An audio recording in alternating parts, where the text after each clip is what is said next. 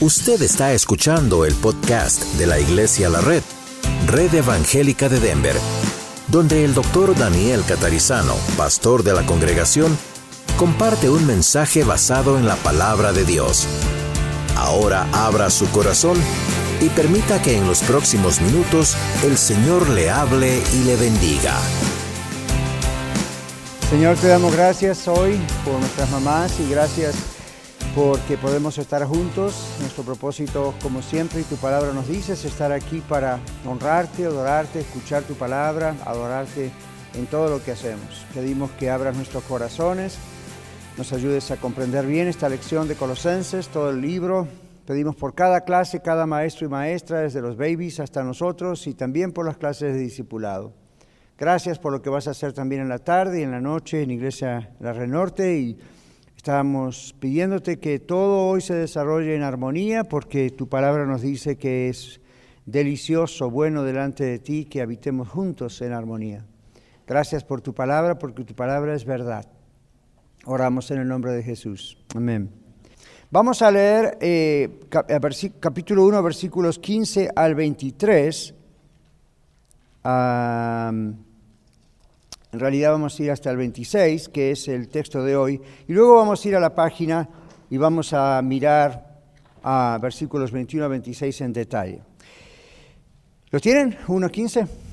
Ok, Él es la imagen del Dios invisible, el primogénito de toda creación, porque en Él fueron creadas todas las cosas, las que hay en los cielos y las que hay en la tierra, visibles e invisibles sean tronos, sean dominios, sean principados, sean potestades, todo fue creado por medio de Él y para Él. Y Él es antes de todas las cosas. Todas las cosas y todas las cosas en Él subsisten. Y Él es la cabeza del cuerpo que es la iglesia. Él, que es el principio, el primogénito de entre los muertos, para que en todo tenga la preeminencia por cuanto agradó al Padre que en Él habitase toda plenitud, y por medio de Él reconciliar consigo todas las cosas, así las que están en la tierra como las que están en los cielos, haciendo la paz mediante la sangre de su cruz.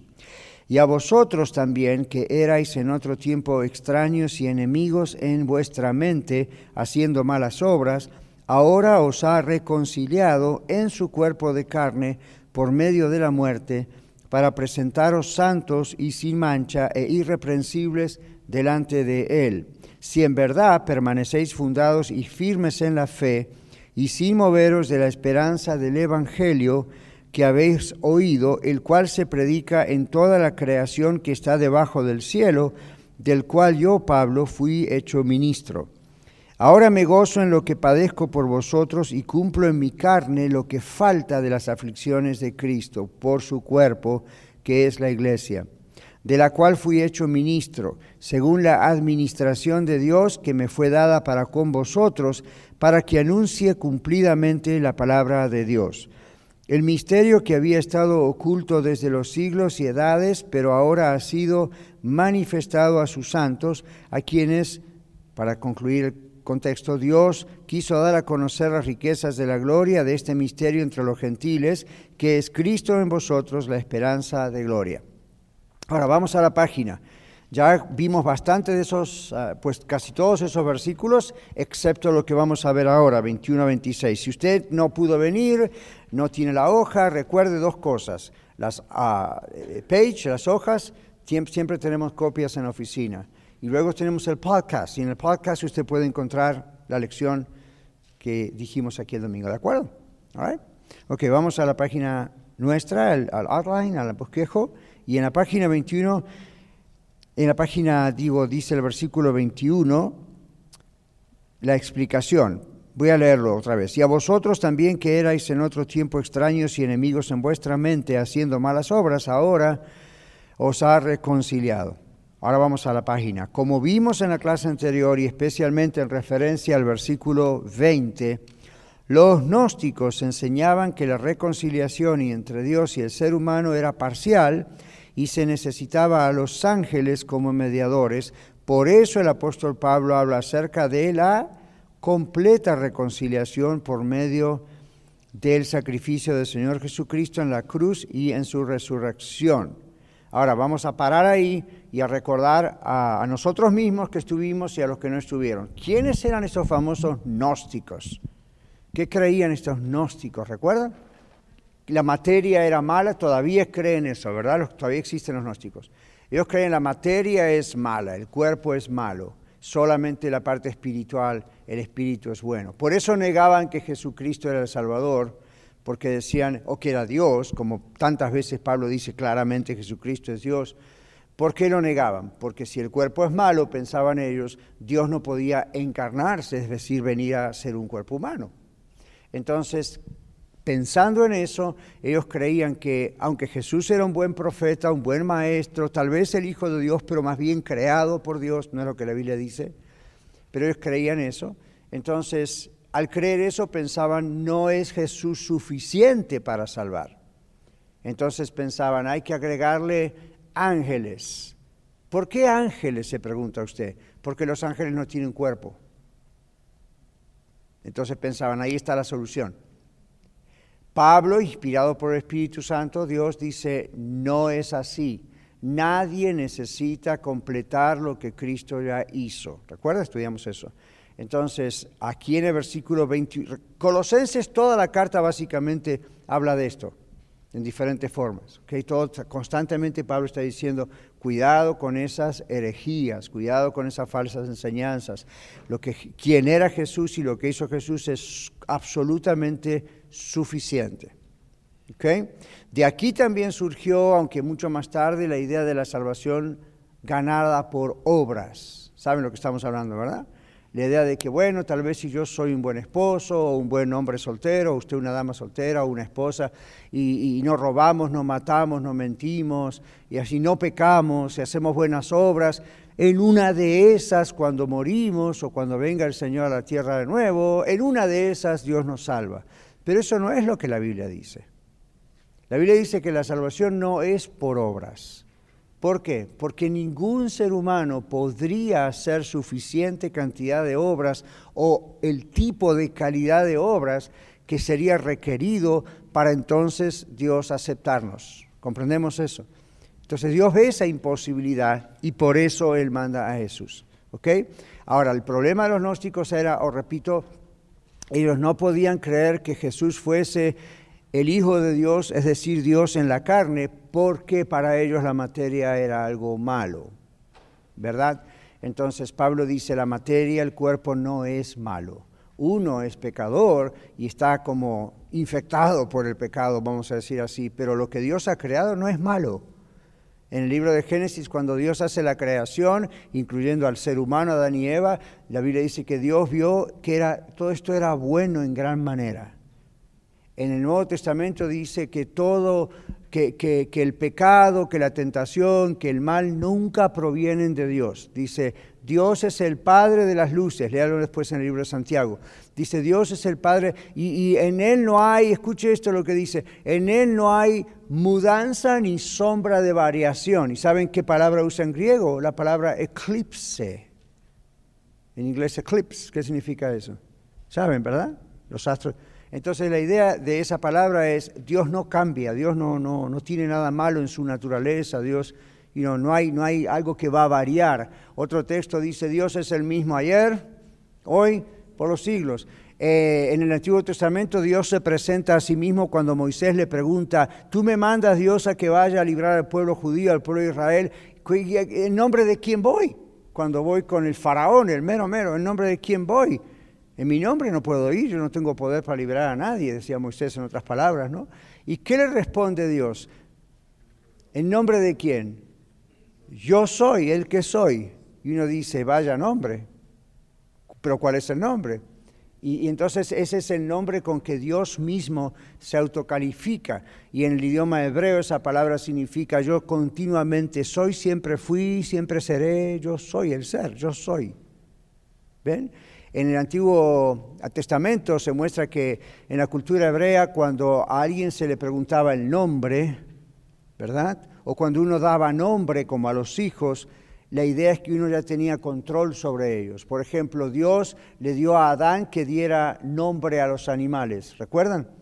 Entonces la Biblia dice, el nombre que tienen los animales es el nombre que Adán les dio originalmente. Todavía, todavía hoy le llamamos perro al perro porque Adán, le llamó perro. ¿Okay? Ahora, Adán no le dijo perro, you um, chihuahua o perro alemán, you shepherd. No, simplemente lo que determinó fue este animal se llamará perro. Por supuesto en hebreo se pronuncia de otra manera, pero la idea es esa. Ahora, al mismo tiempo Dios le dice a Adán, ustedes como seres humanos tienen la mayordomía de toda la creación. Ustedes, yo les doy el, dominio sobre la creación. ¿Ven? En ese aspecto. No, no como dueños, sino como mayordomos. Pero se dan cuenta. Por eso les dijo, ustedes pónganle nombre. ¿Ven? Entonces, uh, cuando Dios dice quién es Él, Él no da un nombre propio, como yo me llamo Daniel, otro se llama Pedro, otro se llama María o Lourdes. Es, uh, you know, yo soy el que soy, yo soy Dios. La palabra Jehová, recuerden que dijimos, viene también de ese concepto, como el Señor de todo. Ahora, aquí están los colosenses enfrentando a gente que iba entrando despacio a su iglesia, que eran falsos maestros. La Biblia lo llama lobos vestidos de ovejas. ¿Por qué vestidos de ovejas? Porque por afuera parecía que hablaban igual que la gente de la iglesia de aquellos años, creían en Jesús, cantaban sus himnos, sus cantos, oraban, pero de pronto en las enseñanzas se notaba que ellos no estaban creyendo en el mismo Jesús que la Biblia está expresando. Y eso todavía ocurre hoy con las sectas.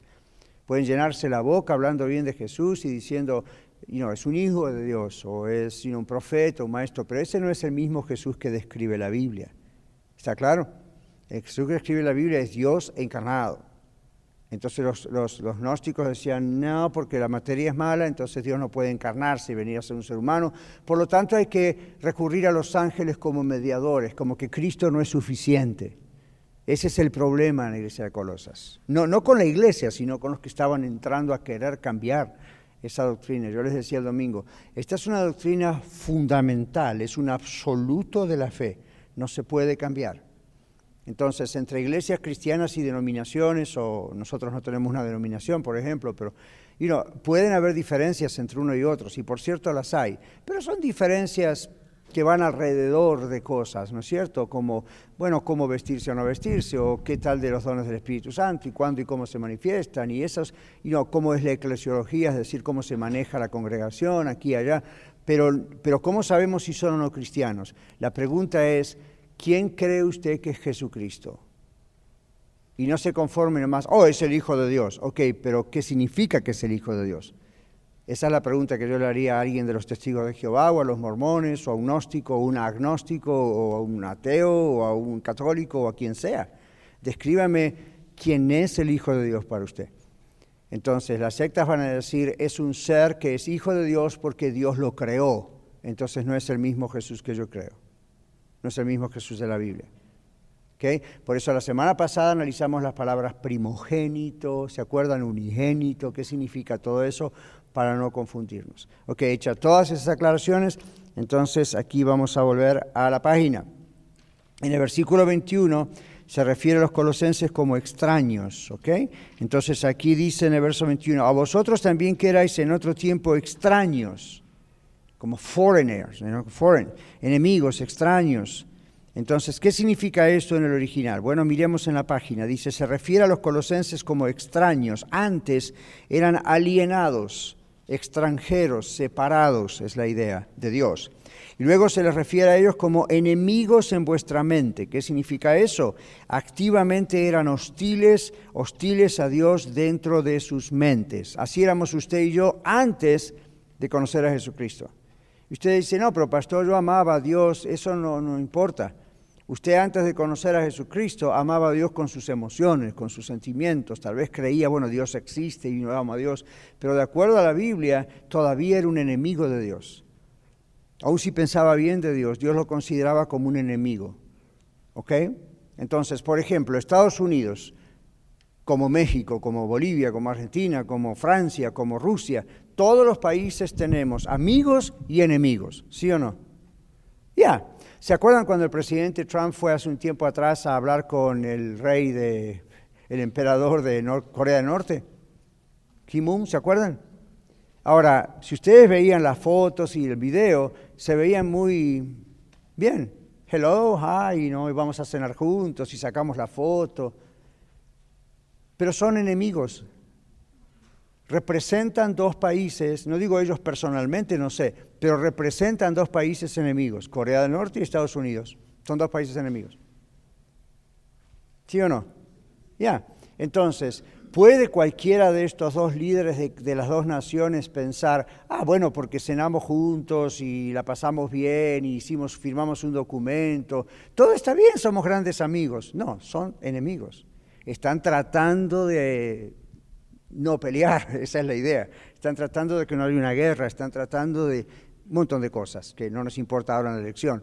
Pero ven, la gente puede decir, oh, yo amo a Dios, yo creo en Dios, yo creo en a Jesús, sí, sí, sí, pero si no hubo una conversión a Cristo, si no, se, si no la persona no ha hecho realmente reconciliación con Dios a través de Cristo, por más que quiera, vamos a ponerlo con el mismo ejemplo, cenar con el Señor, ¿sí? Hablar con el Señor, tener mucha simpatía hacia Dios y sentir sentimientos de amor a Dios, sigue siendo una persona perdida que va al infierno porque está decidiendo rechazar la única forma de hacer la paz con Dios, de reconciliarse con Dios, ¿verdad? Entonces sigue, en cualquier momento explota la bomba, vamos a decir así. Entonces Pablo dice, ustedes colosenses antes eran enemigos de Cristo, y Pablo dice, yo también antes era un enemigo de Cristo. Ahora, ¿quién era Pablo antes de ser Pablo? Saulo de Tarso, ¿verdad? ¿Quién era? Un terrible perseguidor de la iglesia cristiana. ¿Y por qué lo perseguía la iglesia cristiana? ¿Era ateo? Es decir, no creía en Dios. No, él creía en Dios. Y Pablo en su testimonio dice en la Biblia que él perseguía a la iglesia pensando que eso honraba a Dios. Por amor a Dios, ¿ven? Al Dios que él creía, era el mismo Dios, pero ve, no estaba convertido Pablo. Por amor a Dios, supuestamente Pablo perseguía a la iglesia porque pensaba que la iglesia era una secta falsa. Pensaba que la iglesia era algo contrario a la ley, contrario a Dios, hasta que el Señor se presenta ante él, como dijimos el domingo, él experimenta o tiene la experiencia de la conversión a Cristo, se da cuenta que es al revés, que Dios lo ama y que por eso me a Cristo. Y entonces él dice, yo también era un enemigo antes de la cruz, yo era un enemigo de Dios, aun cuando creía que amaba a Dios. ¿Ven? Entonces, cuando alguien, un familiar, un amigo, un pariente, un amigo de trabajo, les dice, pero yo no soy cristiano, pero también amo a Dios, trate de explicarle que el amor a Dios no es una cuestión simplemente de sentimientos, de admiración o de creer intelectualmente en Dios. Delante de Dios, legalmente, vamos a decirlo así, a ver si se comprende mejor en nuestro contexto, sigue siendo de una nación enemiga, por decirlo así. Por eso el Señor Jesús también dice que cuando nos entregamos a Él, el Señor nos quita del reino de las tinieblas, del reino de Satanás, y nos transfiere a dónde? Al reino de Dios. Y somos ciudadanos del reino de Dios. ¿Se acuerdan una vez en el basement estábamos teniendo la clase allá y hablé yo de migración y puse el ejemplo de aquel lugar en New York donde entraban todos los inmigrantes en aquellos años, ¿verdad? Y, dijimos, bueno, en parte esa es un poco la idea que nosotros como extranjeros podemos comprender más fácilmente. ¿Okay? La idea de ser ilegal o ser legal. You hay mucha gente que ama a Estados Unidos y quisiera vivir acá, pero no está aquí.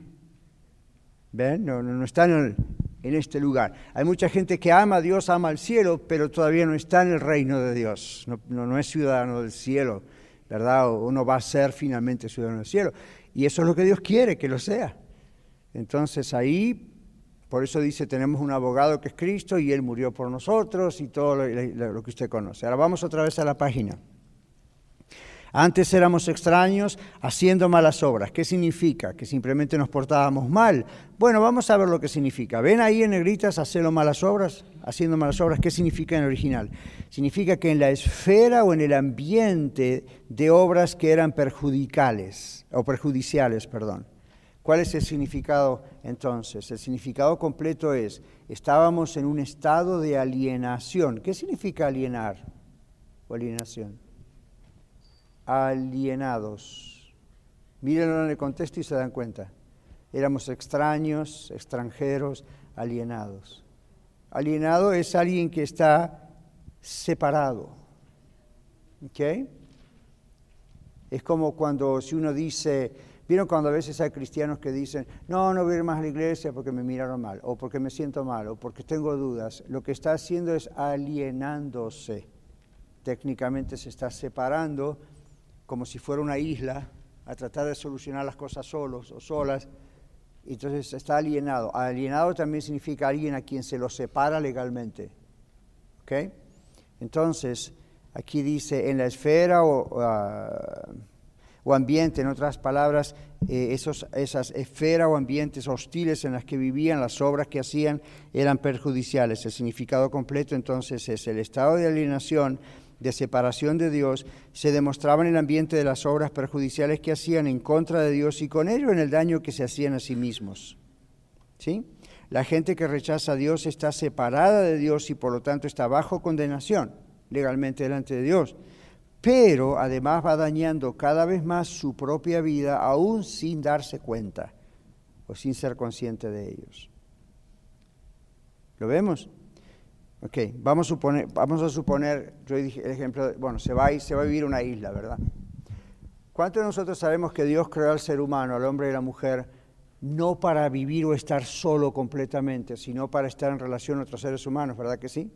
Cuando Dios creó a Adán, después que Adán, los animales, y estaba, Adán era el único ser humano en la tierra, dice la Biblia, con todos estos animales. Y cuando Dios mira eso, ¿qué dice Dios? No es bueno que el hombre esté solo, de área ayuda idónea ¿eh? para él, y ahí crea el Señor a la mujer. Entonces, esa expresión no es bueno que el hombre esté solo, no es solamente, oh pobrecito Adán, está solo, porque Dios estaba con Adán. Entonces, teniendo Dios a Adán con él, Adán no necesitaba de nada ni de nadie más. Pero Dios creó al ser humano para que tenga relación con él y uno entre otros. Ahora, Adán podía tener relación con Dios, pero no había otro ser humano.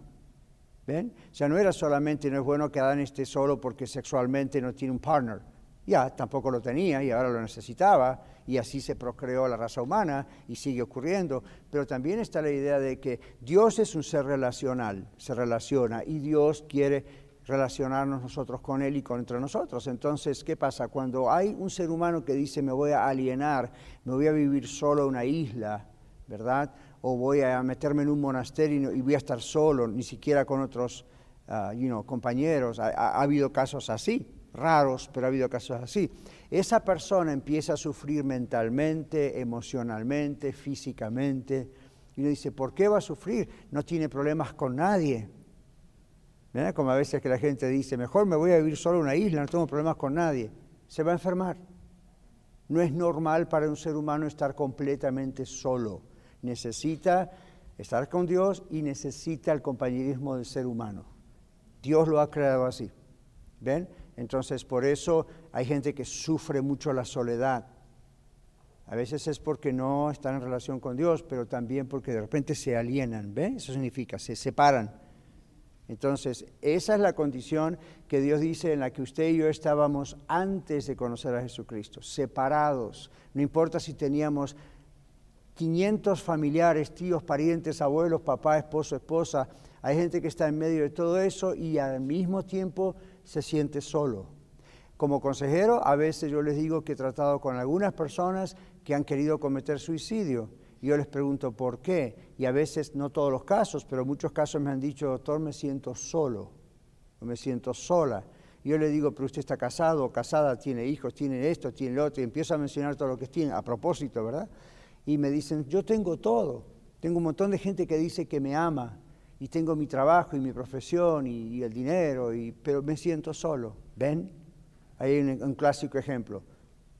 Se siente solo. Porque en este caso es, al estar separado de Dios, aún la relación con otros no tiene la fuerza y el significado que Dios le dio. ¿Me siguen?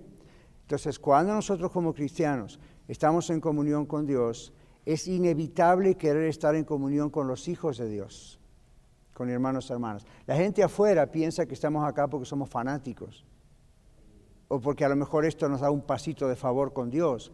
Lo que nosotros creemos es lo que la Biblia dice en el libro de Hebreos. No podemos dejar de congregarnos como algunos tienen por costumbre porque necesitamos uno de los otros, porque Dios lo ha creado así. ¿Ven? Y ahora es diferente la familia de Dios de la familia humana. La familia humana es muy buena, yo amo muchísimo a mi familia, pero si no conociera a Dios, en el sentido de tener a Cristo como Salvador, aún mi amor por mi esposa y mis hijos y mis nietos no sería con la fuerza y la calidad que tiene que tener, como la tiene ahora al conocer a Dios. Y la iglesia para mí sería una organización humana, una institución, en cambio no lo es. ¿Por qué? Porque el amor de Dios está allí. Entonces yo veo el valor, lo que significa tener una familia extendida en la familia cristiana. ¿Ven? Decíamos el otro día, ¿se imaginan qué terrible es para la gente que sufre y sufre y no tiene una familia donde apoyarse? No solo una familia en la carne, no una familia espiritual. No muchos cristianos comprenden eso. Espero que ustedes lo comprendan. Pero es un verdadero milagro. ¿okay? Ahora, vamos a la otra parte. Ahora os ha reconciliado, dice Pablo. Aquí el apóstol Pablo confronta las falsas enseñanzas de los gnósticos al declarar eso porque esos falsos maestros enseñaban que la reconciliación no era suficiente por medio de Cristo, sino con el agregado de seres espirituales, con el caso de los ángeles. Al enseñar eso estaban devaluando. ¿Qué significa devaluando? Quitarle valor, hacerlo más barato, cheaper. La encarnación de Cristo, Dios en la carne, y su obra en la cruz, le estaban quitando valor a eso. Versículo 22, Pablo dice que por el contrario, Jesús logró la reconciliación completa gracias a sufrir y morir en un cuerpo humano. Los ángeles no tienen un cuerpo de carne, un cuerpo humano, que pueda hacer ese sacrificio. ¿Comprendemos la idea?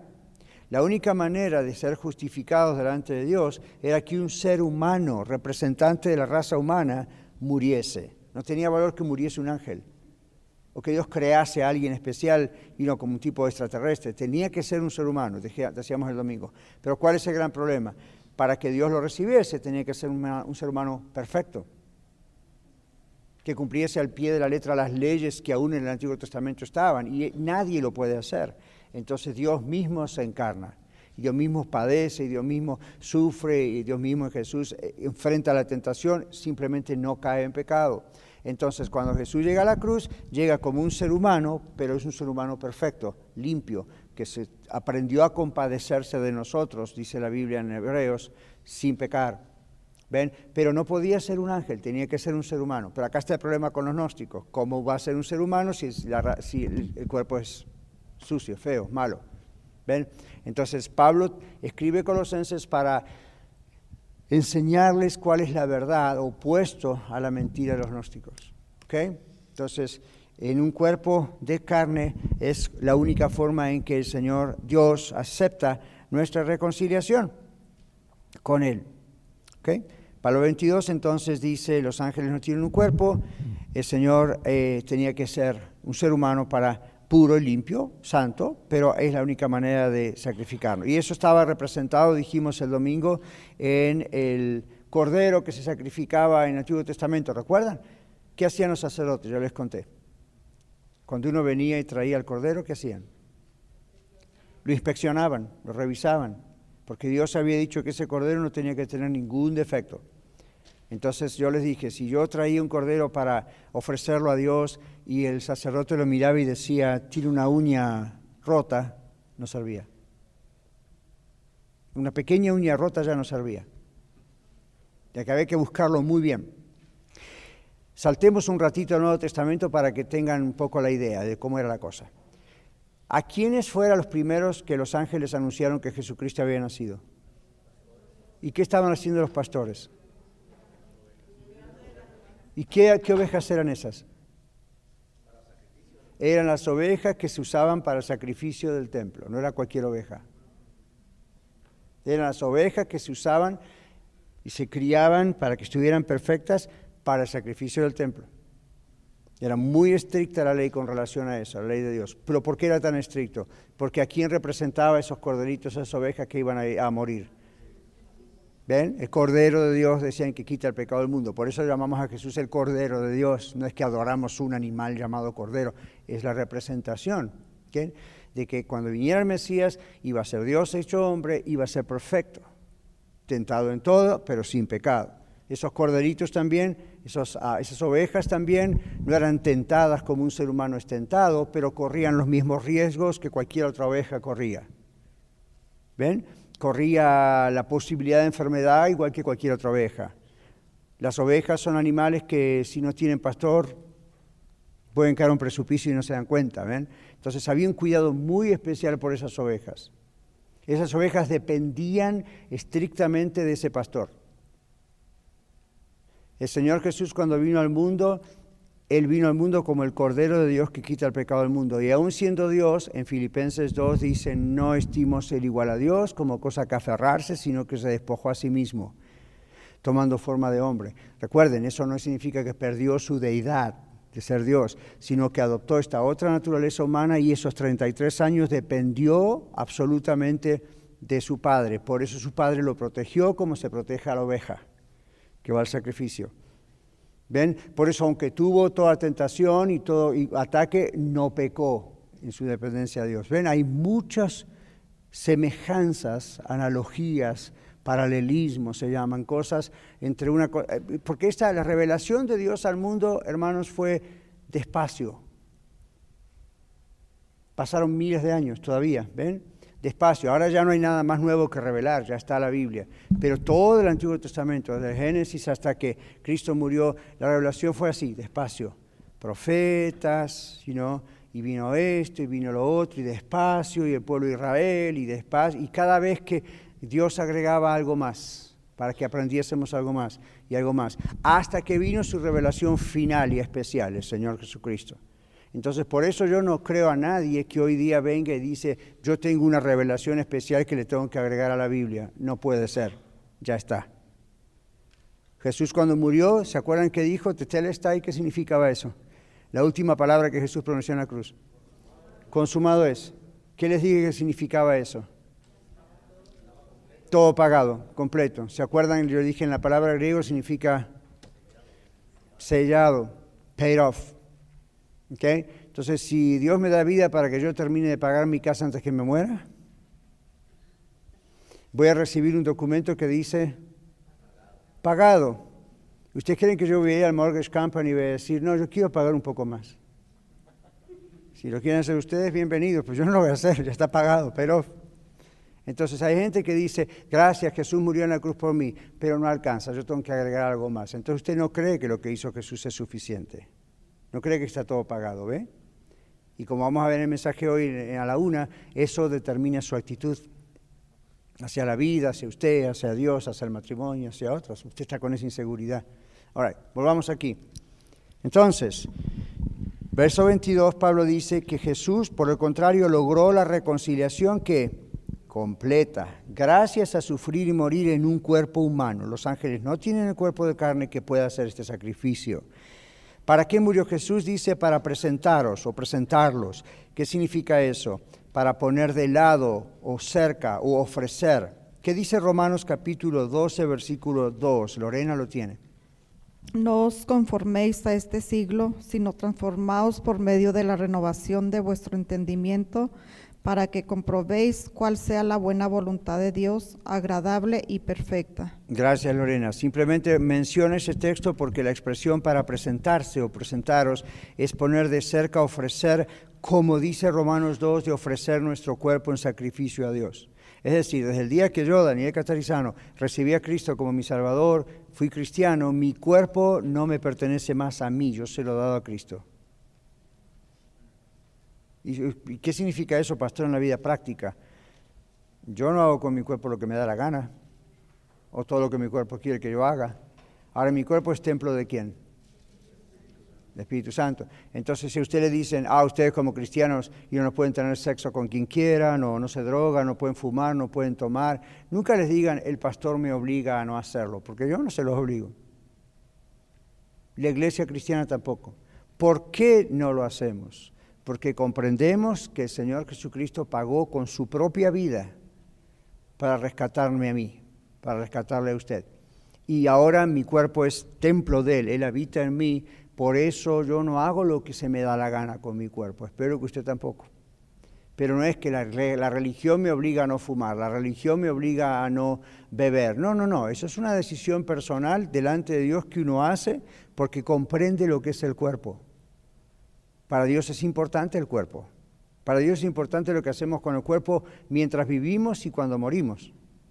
Para Dios todo es importante en cuanto a nuestro cuerpo, ¿verdad? Entonces no es somos más santurrones, somos santurrones más santos que otros.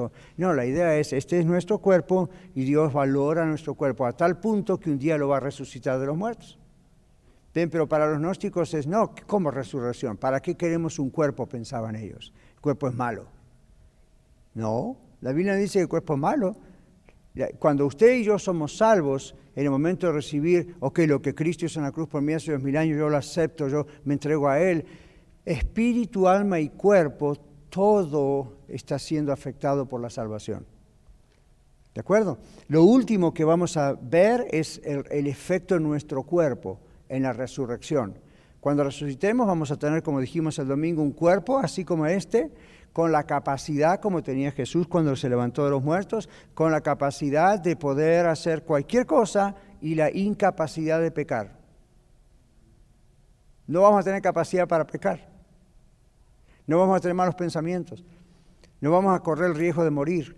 ¿Ven? No vamos a... Entonces, eso es el último, la consumación de la salvación, donde hasta nuestro cuerpo es totalmente librado del pecado. Yes. Hablando del, ah, del cuerpo, ¿es, ah, ¿es malo para un cristiano ponerse tatuajes o...? Voy a decir que es un motivo de conciencia. ¿Cómo hacemos? ¿Saben lo que estoy diciendo, no? Gracias. el motivo de conciencia. En la Biblia, por ejemplo, ¿de dónde sacamos eso del motivo de conciencia? Si va al libro de Romanos, no vamos a ver ahora, pero si vamos a ver Romanos, la Biblia, en, palabras del apóstol Pablo, pero inspirado por Dios, el Espíritu Santo, habla acerca de comer carne sacrificada a los ídolos, que era una cosa muy común para el pueblo no judío, los gentiles. ¿okay? Entonces, Pablo habla hasta de la carnicería, en sus palabras, ¿se acuerdan? ¿Y, qué dice él sobre qué hacemos cuando ya somos de Cristo y de pronto nos invitan? Supongamos que Otón era, yo era un judío, Otón era un gentil y resulta que Otón en su cultura no tenía problemas de comer comida sacrificada a los ídolos y lo hacía porque él adoraba a los ídolos. Y ahora venía yo, un judío convertido a Cristo, iba a cenar a la casa de Otón y cuando él ponía carne yo sabía que esa carne, ese animal había sido sacrificado a los ídolos. Pablo dice, ok, ¿qué, debo hacer? Porque ahora soy cristiano. Entonces Pablo dice, esto, los ídolos no son absolutamente nada basado en todo lo que dice la Biblia en el Antiguo Testamento. ¿Se acuerdan? Tienen ojos, más no ven, tienen orejas, más no oyen, tienen pies, más no caminan. Entonces, Pablo puso por abajo diciendo, esa comida, esa carne no tiene un demonio adentro, como ustedes creen, diría Pablo, ¿verdad? Esa carne, el problema no es la carne en sí. Para usted el ídolo no significa nada, usted adora al Dios vivo. Pero ¿qué dice Pablo? Y ahí está el problema. Si yo como esa carne que fue consagrada a los ídolos, y eso le afecta a Otón como gentil porque dice entonces está participando con mi ídolo, mejor no comerla. Entonces termina Pablo diciendo, hay muchas cosas en la vida, lo pongo en mis palabras, en las que vamos a tener que tomar la decisión de delante de Dios pensar con mi conciencia delante de Dios si lo que hago puede llegar a afectar a otra persona. Lo mismo el tomar vino. Nunca la Biblia dice que tomar vino es pecado. La Biblia dice no se embriaguen con vino, en lo cual hay disolución. Antes bien se llena el Espíritu Santo. No hay una sola referencia en la Biblia que condene el beber vino. Lo que dice es cuidado con la embriaguez. Y hay ciertas partes en la Biblia, especialmente en el libro levítico, donde se dice a los sacerdotes y a ciertos roles dentro del pueblo de Dios o de la iglesia, como Pablo le dice a Timoteo y a los diáconos, cuidado con esto. Pero ¿por qué lo dice? ¿Porque el vino sea malo? No, lo dice en primer lugar como una advertencia porque no mires al vino cuando rojea, dicen proverbios, porque se entra suavemente, pero su fin es camino de muerte.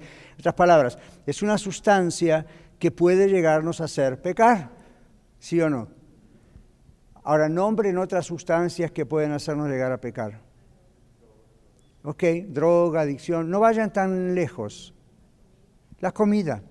La Biblia habla de la glotonería, el comer en exceso. Sin embargo, en las iglesias muy pocas veces hablamos de la glotonería como un pecado, ¿se dieron cuenta?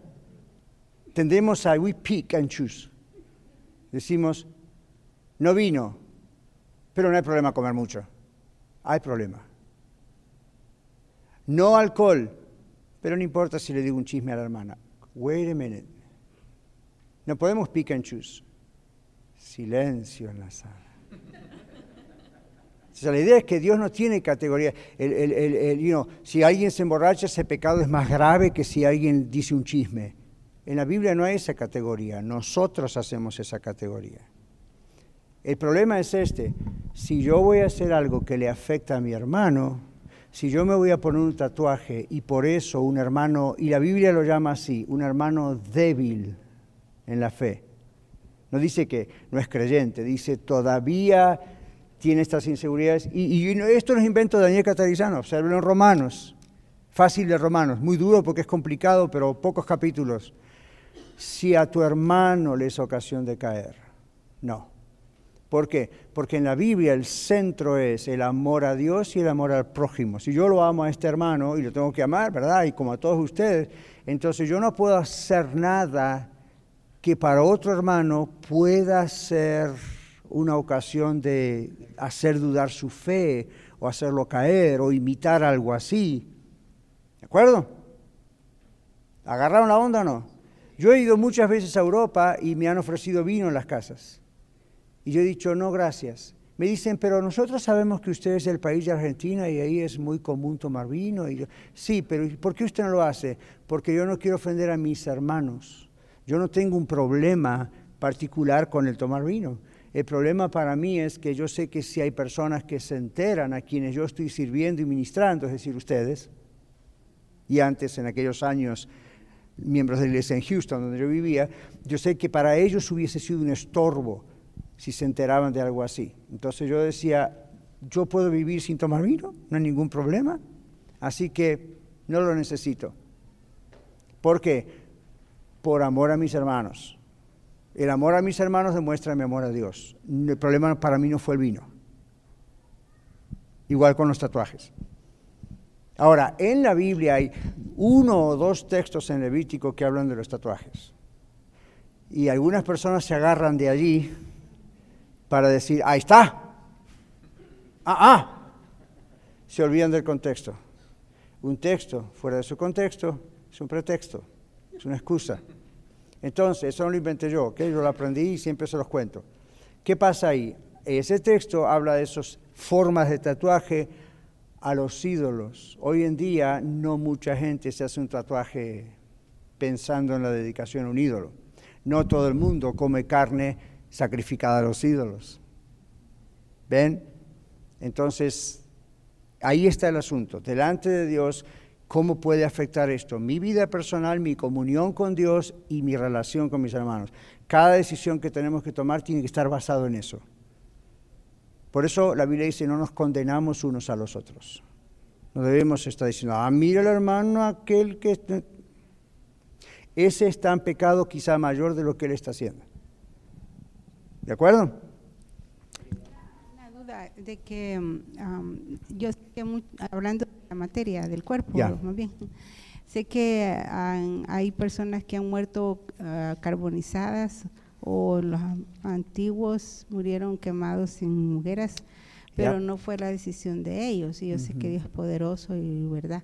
La pregunta sobre la cremación. Ajá, pero exacta, eso es este la persona que puede tomar una decisión acerca de eso sería malo, porque en aquellos tiempos cuando venía un juicio, por ejemplo, la Jezafel, le decían este que los cuerpos iba a ser comido por los perros y no sé, ya, ya. Es una buena pregunta y muchas veces me han preguntado eso, ¿qué hacemos no, con el asunto de la cremación o la incineración del cuerpo? Yo les digo esto, por empezar, nunca podemos condenar a nadie que tome la decisión de ser cremado después de morir. Eso es una decisión de la persona delante de Dios. Número dos, aunque la persona haya muerto en un incendio, haya sido destruida completamente o cremada, Dios tiene en su poder, porque es Dios, el resucitar a la persona con un cuerpo otra vez. ¿Por qué no? De la nada Dios creó todo. ¿Qué problema tiene Él de levantar un cuerpo aunque haya sido cremado y las cenizas repartidas? Número tres, al mismo tiempo que digo eso, como creyentes también tenemos que prestar atención a lo que Dios dice de nuestro cuerpo y a la honra que Dios le da al cuerpo, inclusive después de morir. Yo he tomado la decisión que si yo muero antes que venga el Señor Jesucristo, me pueden enterrar bajo tierra, no hay ningún problema, yo no voy a estar ahí, mi cuerpo se va a desintegrar. Pero no condeno a los que toman la decisión de ser cremados. Ahora usted dice, bueno, pero pastor es mucho más barato. Sí, pero para mí ese no es un estándar como para decir, porque es más barato lo voy a hacer. No debe ser el estándar final, porque es más barato lo voy a hacer. Con esa filosofía, entonces, ¿cuántas cosas son más baratas las voy a hacer? ¿Simplemente que son más baratas? ¿Voy a ir a McDonald's todo el tiempo simplemente que es más barato? ¿A que me muera más rápido? uno puede tomar el estándar del dinero para esa decisión.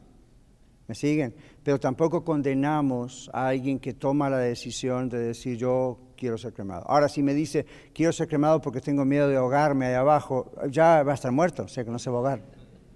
Otros dicen, no, no quiero, por ejemplo, algunos dicen, no quiero donar órganos porque cuando resucite, si dono mi corazón, cuando resucite voy a resucitar sin corazón. Eso es ridículo. Cuando uno muere y cuando resucita, Dios tiene la capacidad de resucitarnos enteros, sin defectos. La misma pregunta es, ¿qué pasa si un mogólico, saben quién es síndrome de Down, qué va a pasar cuando resucite? No va a ser un mogólico con síndrome de Down, va a ser perfecto. No va a haber otra vez, no se va a prolongar la enfermedad o el defecto físico. Y si usted dice, si yo soy muy chaparrito, voy a ser más alto, I don't know. Solamente le digo esto, no le va a importar. No nos vamos a mirar como, mire qué chaparrito. No, no va a haber eso. Recuerden eso, todo va a ser perfecto. ¿Ok? Gracias. Dispensen, pero me vuelvo a lo del vino. Ya. Gloria a Dios. Este, lo que hace el Señor, lo que hace en liberarnos es poderoso. Es un milagro que solamente Él puede hacer. Hay una tentación todavía muy grande en el cristianismo. Y no juzgo a nadie, tan solo digo, el Señor a mí me liberó. Y cuando me liberó no me dijo Yolanda, pero anda y no hagas esto, aquello y lo otro. El Señor dice, el que tenga oídos entienda. Si nos, ha, si nos ha hecho ese milagro de destapar nuestros oídos, vamos a ser entendidos. Él cuando a mí me perdonó ese pecado tan serio que me hizo libre, Él no me dijo, anda, ve, pero mira, no vayas a volver a tomar, no vayas a volver a esto, no vayas, no, tan solo me dijo, anda y no peques más. Claro, claro. Identificar lo que es pecado es todo.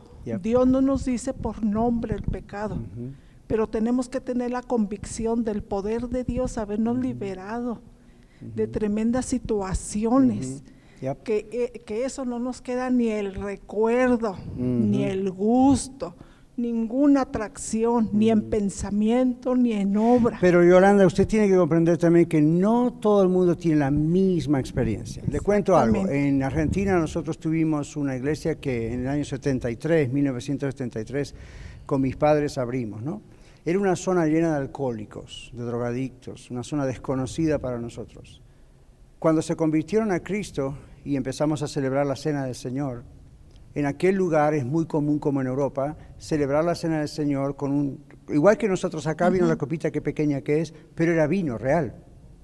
Entonces, varios, varios exalcohólicos nos dijeron, pastor, podemos empezar a celebrar la cena pero con jugo de uva. Y nosotros le decimos, sí, claro que sí, pero ¿por qué? Entonces dijeron, porque a nosotros el olor del vino nos tienta a querer volver a tomar. Entonces, por eso digo, usted, gracias al Señor, tuvo la experiencia de que ni el olor la tienta. Otros, habiendo salido de eso, tienen que cuidarse porque el olor los tienta. Lo mismo pasa con el cigarro, lo mismo pasa con... Entonces, no siempre Dios elimina la tendencia completa, ¿ok? Eso tenemos que aceptarlo, porque si no vamos a llegar a ser legalistas. Sí, no, yo, yo sé que usted no, pero hay otros escuchando. Sí, eh, por ejemplo, eh, ¿cómo reconocemos el poder de Dios en esa situación así? Manteniéndonos en la fuerza de no caer. Sí, el Señor me permitió estar en una situación, luego, luego que fue liberada, mm. fuimos a anunciar a un hogar de mm. amigos del mundo. Sí con un gozo y, algo que no, entendíamos, ¿verdad? Pero que estaba ocurriendo. Y luego, luego nos empezaron, vamos a festejarlo, aquí está esta cerveza. Y aquí está Yolanda, no gracias. Seguro. Otra vez, no gracias. Y esa es la fuerza que Dios le ha dado para decir no gracias. Mire, tomo este ejemplo, no creo que vamos a terminar la lección, pero creo que vale el ejemplo. A veces he hablado con homosexuales y lesbianas y me han dicho, yo eh, soy de Cristo, yo no voy a acostarme más con una persona de mi propio sexo, pero sigo con la tendencia. Mi carne lo quiere hacer. ¿Qué hago? ¿Será que no soy salvo? Me dicen. ¿Será que... Yo dije, observe esto. ¿Cuál es la decisión que le ha llevado a usted a no querer seguir acostándose con alguien? ¿Por qué ahora no lo quiere hacer y antes lo hacía? Porque ahora amo a Cristo, soy de Cristo y sé que esto está mal. Pero ¿qué hago, pastor, si todavía sigo con la tendencia? Yo le dije, ¿y qué hace un hombre si antes fue un adúltero y ahora no adultera más porque tiene a Cristo y sin embargo le atraen las mujeres? ¿Por qué no sigue acostándose con otras mujeres? Por amor a Él, esa es la clave. Entonces, cuando nos convertimos a Cristo, no quiere decir que automáticamente todas las tensiones, o ¿cómo es? Las tendencias que teníamos automáticamente desaparecen. A veces sí. Por ejemplo, hay personas que han sido mitómanos, ¿saben qué es un mitómano? Una persona que tiene la manía de mentir y de oh. repente se entrega a Cristo y deja de mentir. ¿Por qué deja de mentir? Porque ya no tiene más la tendencia a querer mentir, la tiene, pero no lo hace más porque es más fuerte el amor que tiene por el Señor y eso le ayuda a ejercitar el dominio propio, dice la Biblia. Ahora, si la Biblia habla de dominio propio, es porque lo necesitamos. Si lo necesitamos, es porque sin el dominio propio del Señor no nos dominaríamos de las tendencias que mientras estamos en el cuerpo van a seguir teniendo. Otros me dicen, yo tengo malos pensamientos, ¿qué hago con eso? Segunda Corintios 10, al 5 dice, sometamos nuestros pensamientos, llevamos cautivo nuestros pensamientos a la obediencia a Cristo. ¿Por qué está ese principio o esa ley? Porque Dios sabe que siempre vamos a tener malos pensamientos. Entonces nos da el instrumento para evitar que nos dominen los malos pensamientos. A otros nos da la, gracia de eliminar completamente la tendencia. Yo cuando escuché su testimonio, el de Miguel y de varios otros en la iglesia que fueron alcohólicos, alabado sea el Señor, qué maravilla. No solo dejaron, sino que no tienen más el deseo. Hay otros que sí. Pero no pecan y esa es, esa es, la virtud. Teniendo la tendencia no lo hacen. Sí, por último, por último, hermanitas. A mí me han dicho, Oye, Yolanda, pero ¿cómo no te da tentación si la gente te conoció allá en México? Le digo, ni siquiera, ni en sueño, gloria a Dios, y me gozo, hermanos.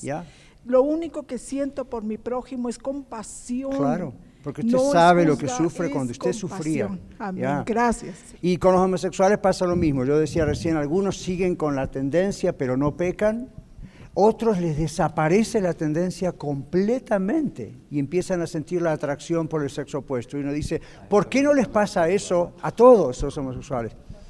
Yo no soy Dios, yo no sé por qué. Lo que voy a decir es, no quiere decir que este que no tiene más atracción por el mismo sexo es más santo que este que aunque tiene, no peca. Dios está trabajando con ellos de diferentes formas. ¿Se acuerdan inclusive cuando Pablo dice que tenía una enfermedad y tres veces le pidió al Señor, sácamela de mí? Dios le dijo, bástate mi gracia porque mi poder se perfecciona en la debilidad. La pregunta, ¿por qué el mismo Pablo, a quien Dios había usado para sanar a otros, él no fue sano? Aquel que sanaba era Dios, ¿verdad? A través de él. ¿Por qué él no oró por él? ¿Por qué no se puso la mano en la cabeza y dijo, declaro que estoy sano? Y sin embargo, no. El asunto es que el poder, Pablo aprendió a depender de Dios de una manera mucho más grande al ver que su mal no, no salía. Entonces no pecó aún estando en enfermedades. ¿De qué no pecó? de protestar en contra de Dios, de quejarse en contra de Dios, de dejar a Cristo, de dejar el ministerio. Siguió con esa debilidad hasta su tumba. Ahora está en el cielo sin ningún aguijón. ¿Ven? Y sin embargo otros fueron sanados. Ahora yo me, yo me pregunto, si yo tuviese ese caso y voy y Dios me ayuda, acá y sano 20 enfermos, ¿se imaginan el dolor emocional de estar ahí diciendo, ella es sana, Dios me usa a mí para sanarla y yo para cuándo? No, no vas a ser sano. Simplemente voy a usar, dice Dios, esa debilidad tuya de tu cuerpo para depender de mí cada vez más. Ahora, ¿qué significa? Que entonces ella que fue sanada no tiene que depender de Dios. Claro que tiene que depender de Dios, pero es otra persona y Dios trata con ella de otra manera. Ven, yo sé que los colosenses nos hablaban de todo esto, pero quizá, porque depende de qué crea usted acerca del Señor Jesús, todas estas cosas surgen de allí también. Sí, pastor. Bueno, ya vamos Creo que Marta había hace rato primero levantado.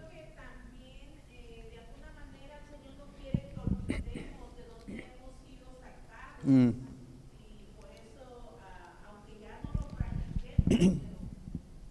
Ya, ya. Claro. Y la persona que ha sido, por ejemplo, liberada completamente del alcoholismo y ni sensaciones tiene, es la mejor persona para ayudar a otros alcohólicos. Porque yo he estado ahí, mira Dios lo que ha hecho conmigo, lo hacer. Pero también aún si tiene esa tendencia, igual puede ser igual que el homosexual, el, mentiroso o el chismoso. El trabajo de Cristo en la cruz es completo. Aun cuando uno siga con sus tendencias, porque Pablo dice, mientras estemos, la Biblia dice, mientras estemos en este cuerpo vamos a batallar contra el pecado. Si no, ya estaríamos en el cielo. Cuando estemos en el cielo no vamos a batallar contra el pecado. Última cosa. Sí, de esto que estamos hablando, este, mi cuñado, es, ah, él era muy, muy alcohólico también en el pasado.